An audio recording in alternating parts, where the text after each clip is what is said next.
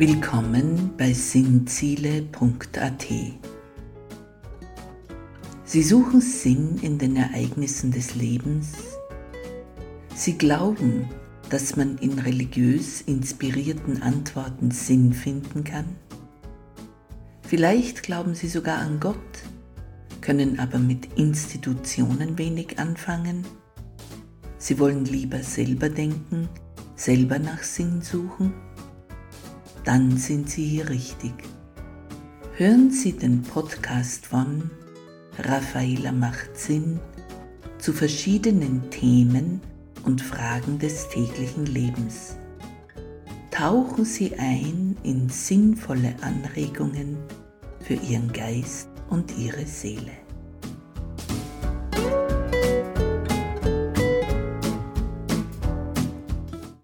Guten Tag bei Raffaela macht Sinn. Heute im Themenkreis 8 Tod und dann betrachten wir uns im Pot 4, was Menschen über das Sterben erzählen, die klinisch tot waren, und danach schauen wir uns noch einmal Erlösung von dem Bösen näher an, und Schritte, die jeder Mann und jede Frau setzen kann. Die meisten von uns haben von den Nahtoderfahrungen von Menschen gehört, die schon einmal für eine kurze, begrenzte Zeit klinisch tot waren. Raymond Moody schrieb Bücher darüber, was diese klinisch toten Menschen, die aber wieder ins Leben zurückgekommen waren, erlebt hatten und zu berichten wussten. Kritiker weisen darauf hin, dass man nicht vergessen darf, dass diese Menschen ja nicht wirklich gestorben wären, sondern eben nur scheintot waren. Ich finde auch, dass man das im Hinterkopf behalten soll. Trotzdem sind viele Erzählungen von ehemals scheintoten Menschen ermutigend dahingehend, dass nicht einfach alles im großen Aus oder nichts endet, was mir doch ein bisschen bequem vorkommt. Wenn es mittlerweile heißt, dass 40 Prozent der Deutschen glauben, dass nach dem Tod das große Nichts kommt, dann erscheint mir das nicht schlüssig, wie wir in Pod 2 von diesem Themenkreis schon erörtert haben. Man könnte meinen, diese Menschen wollen sich nicht mit ihrem Leben, ihrem Gewissen und einer letzten Gerechtigkeit auseinandersetzen. Das große Nichts scheint mir eher unmöglich. Zurück zu Raymond Moody. Er war der Erste, der sich empirisch mit diversen Nahtoderfahrungen beschäftigte. 1975 erschien sein Buch dazu. Es hieß Life After Life.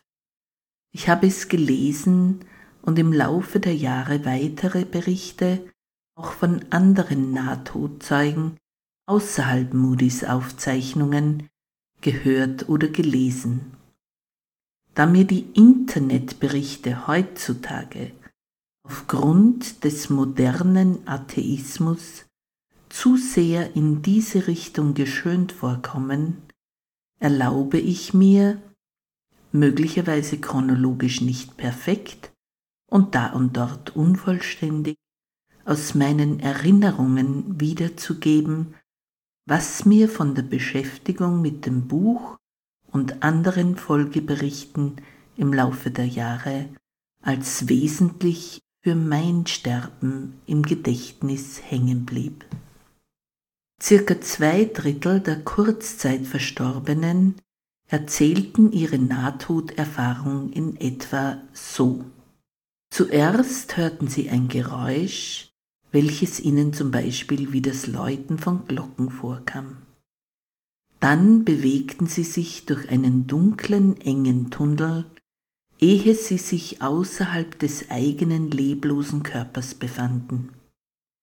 Sie fühlten sich, als wären sie an der Decke des eigenen Krankenzimmers, oder einige Meter schwebend über ihrer Unfallstelle, also ein Stück oberhalb ihrer sterbenden Hülle.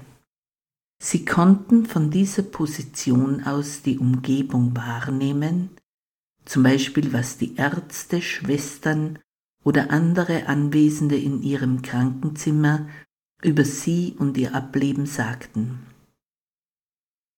Sie sahen Angehörige am Krankenbett weinen oder das Krankenhauspersonal um ihr Leben ringen, waren aber davon wie entrückt. Es schien, als hätte es nicht mehr viel mit ihrem Sein zu tun. Dabei erlebten sie sich als Bewusstsein, aber ohne körperliche Hülle. Gleichzeitig lief ihr Leben in Sekundenschnelle vor ihrem inneren Auge ab, und sie erkannten die Tragweite von falschen Entscheidungen, wenn sie anderen etwas angetan hatten. Dann wandten sie sich ab von dieser Szene, jedoch ohne Angst oder dies als negativ zu empfinden. Dann erlebten sie, wie ihnen Liebe, bereits vor ihnen verstorbene Verwandte, Freunde oder sogar Haustiere entgegenkamen, um sie abzuholen und ins Jenseits zu bringen. Sie beschrieben es wie ein Wiedersehen. Und dann erlebten sie, dass sich ihnen ein strahlend helles Licht, welches eine unbeschreibbare Liebe ausstrahlte, näherte. Dieses Licht und diese Liebe umhüllte sie, und sie wollten diesen Zustand gar nimmer verlassen. Gläubige erkannten diese Liebe als Jesus. Und dann kamen sie an eine Art Schranke, wo ihnen gesagt wurde, dass sie wieder zurück mussten. Circa ein Drittel der Betroffenen erzählte, dass sie nirgendwo hinkamen. Alles war nur schwarz und ansonsten hatten sie keine Erlebnisse oder Eindrücke. Allerdings fühlten ein paar eher negative Gefühle, wie zum Beispiel Angst. Soweit meine Erinnerung die keineswegs lückenlos ist, jedoch die wichtigsten Punkte beinhaltet, so meine ich. Für mich tröstlich, dass einem Menschen, die man liebte, freudig entgegenkommen, um einen abzuholen. Das lässt wirklich hoffen auf ein Wiedersehen nach dem Tod, so wie wir es auf Grenzen an Gräbern oft lesen können. Dort steht, Einmal sehen wir uns wieder. Wie schön. Und noch schöner ist dieses liebende, strahlende Licht, welches einen umfängt und in dem man bleiben möchte. Ich bin davon überzeugt, dass das Jesus ist und seine Liebe, die uns da erwartet. Natürlich wissen wir auch nach diesen Berichten nicht hundertprozentig, wie es weitergeht. Interessant erscheint mir, dass niemand die Hölle erlebte. Entweder sparen Erzähler das aus, oder manches kommt erst hinter der Schranke. Vielleicht ist der Moment vor der Schranke jener im Jenseits, welcher im Pott 3 beschrieben wurde, an dem man sich noch entscheiden kann. Ich weiß es natürlich nicht, nun gehe ich noch auf die biblisch-christliche Erlösungslehre ein. Unsere Fürbitte im Vater unser, erlöse uns von dem Bösen, scheint mir hier gut angesprochen.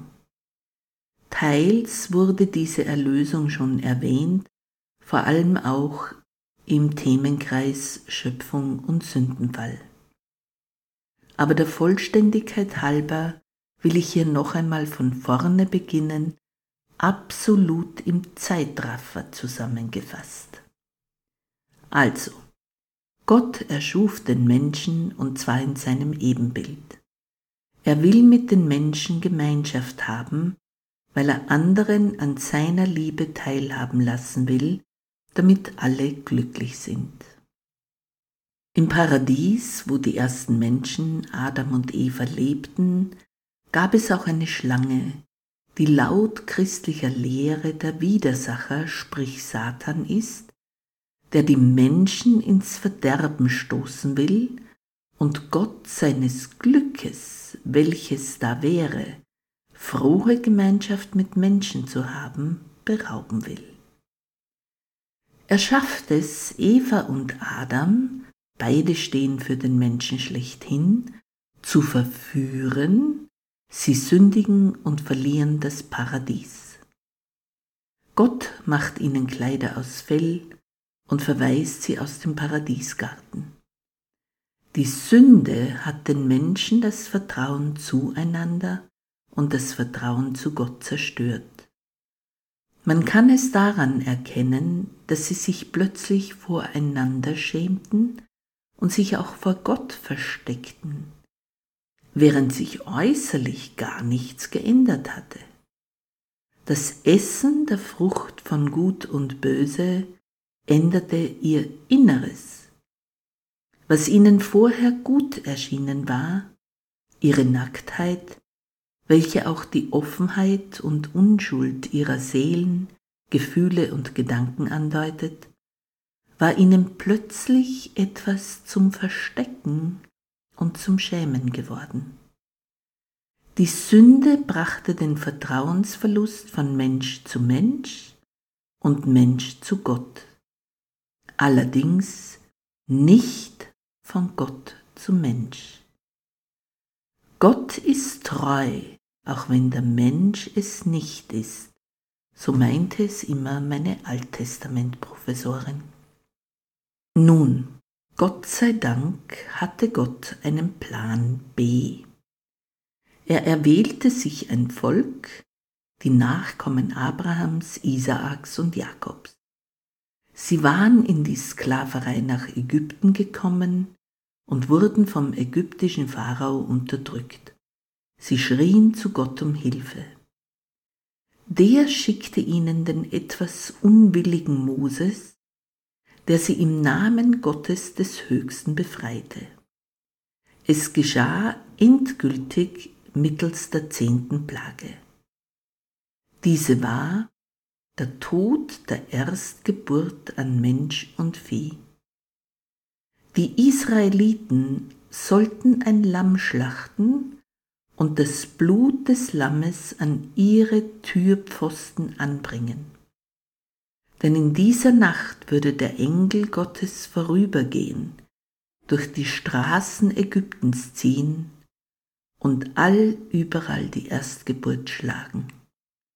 Wo aber das Blut des Lammes ist, da werden die Menschen vor Tod und Verderben verschont.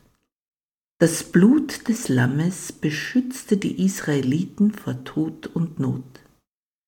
Außerdem sollten sie an diesem Abend hastig im Stehen essen, keine Triebmittel im Brotteig verwenden, weil keine Zeit sei, auf das Gehen des Teiges zu warten, denn es ist die Nacht, in der für sie die Flucht aus der Sklaverei beginnt und gelingt.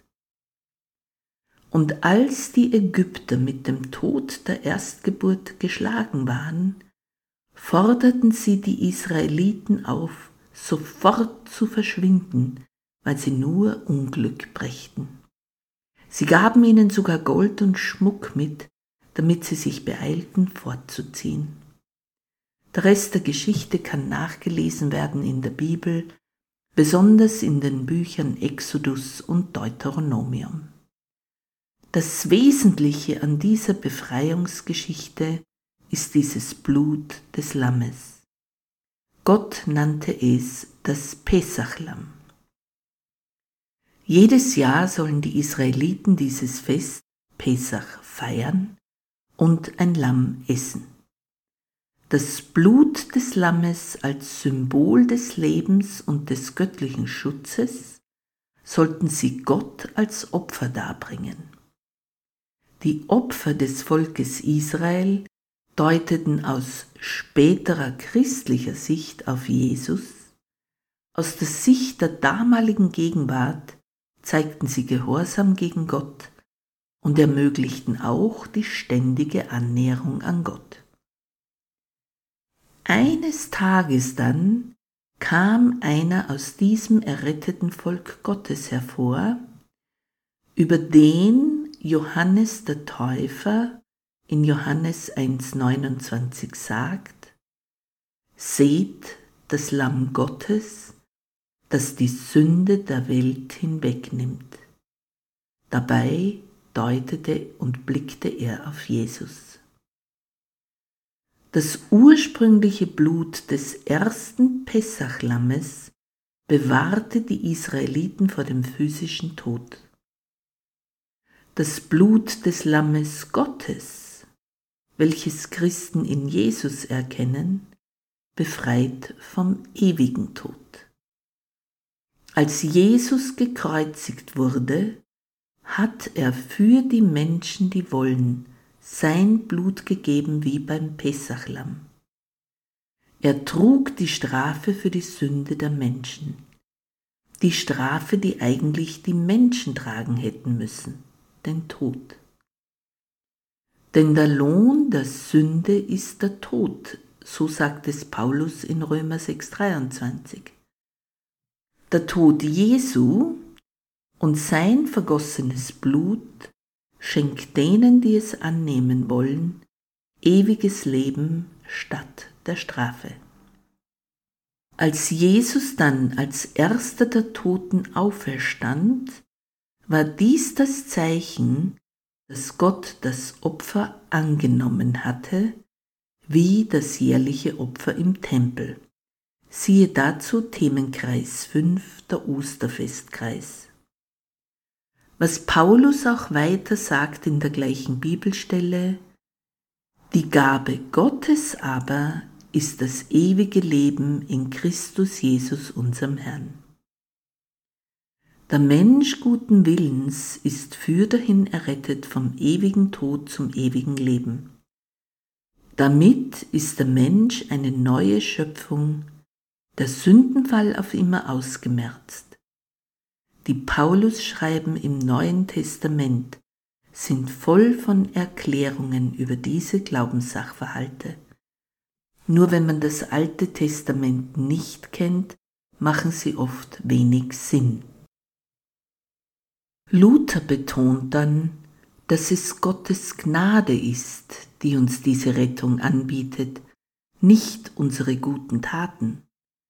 Eigentlich müsse man es umgekehrt sehen weil Gott uns so fantastisch und liebevoll vom ewigen Tod erlöste. Daher tun wir, was richtig ist, weil wir damit zeigen, dass wir schon errettet sind. Wir tun also die guten Werke nicht mehr, damit wir errettet werden. Diese fantastische Idee, Gottes Plan B. Gott selbst wird Mensch und trägt die Sünde der Welt das ist geradezu ungeheuerlich und ich denke in der Religionsgeschichte einzigartig. In anderen Religionen müssen Menschen ganz schön perfekt werden, ehe sie irgendwo in göttliche Nähe kommen. Im Judäo-Christentum wird Gott selbst Mensch in Jesus Christus, um für die Menschen die Schuld zu tragen, zu sühnen und sie so zu rechtfertigen. Wenn Gott Menschen ansieht, dann sieht er nicht unsere Unzulänglichkeit, sondern dann sieht er die Gerechtigkeit Jesu. Wie Paulus sagt, wer in Jesus Christus ist, hat ihn angezogen, wie man ein Kleid anzieht. Wir sind eine neue Schöpfung geworden. Nicht mehr Adam und Eva sind unsere wesentliche Schöpfung, sondern Jesus ist der Vorläufer dieser neuen Schöpfung. Der Mensch muss das jetzt nur annehmen, indem er sein Leben Jesus übergibt und bekennt, dass Jesus der Herr in seinem Leben ist. Auch bekennt er Gott seine Sünden soweit bekannt. Und als äußeres Zeichen der Erneuerung lässt er sich taufen. Denn Untertauchen im Wasser erneuert den ganzen Menschen. Man kann alles bei Paulus nachlesen. Und wer ein passendes Gebet dazu sucht, kann im Teil Hilfreiche Gebete auf der Homepage von Sinnziele.at nachsehen und findet dort ein Gebet zur Lebensübergabe. Zusammenfassend könnte man sagen, a.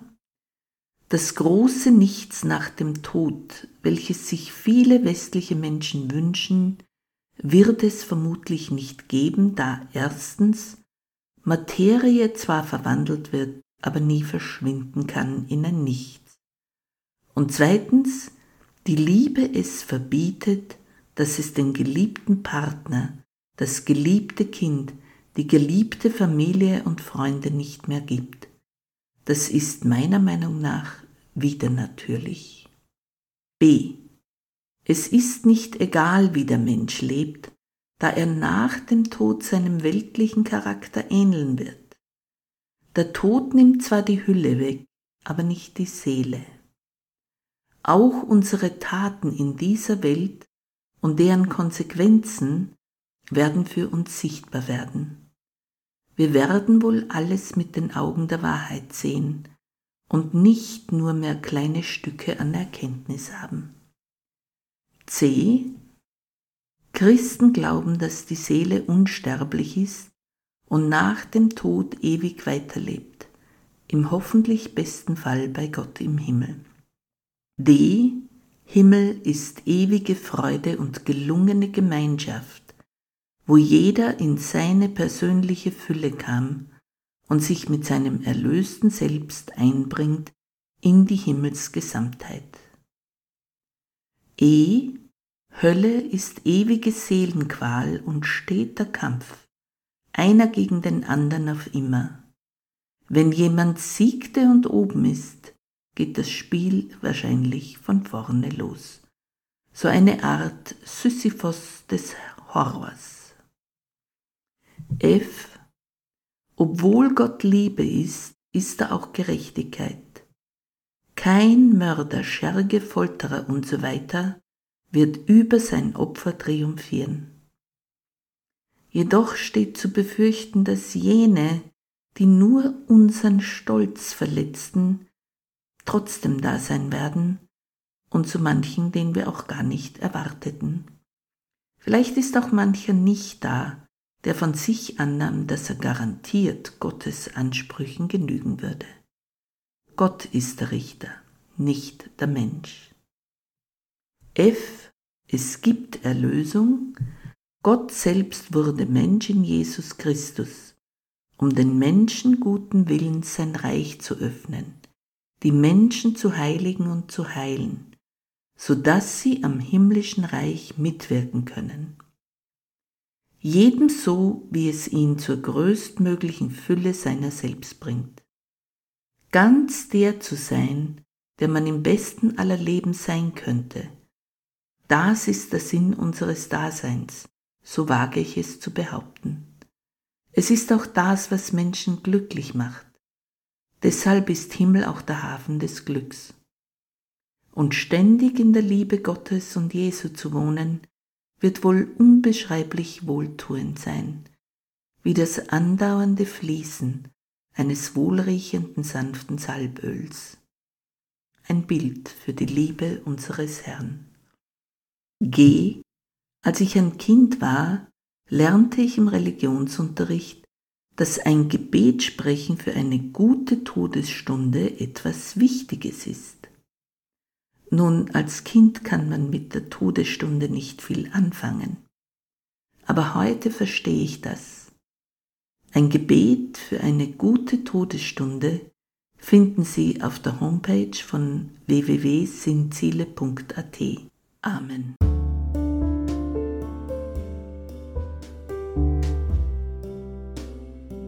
Vorschau.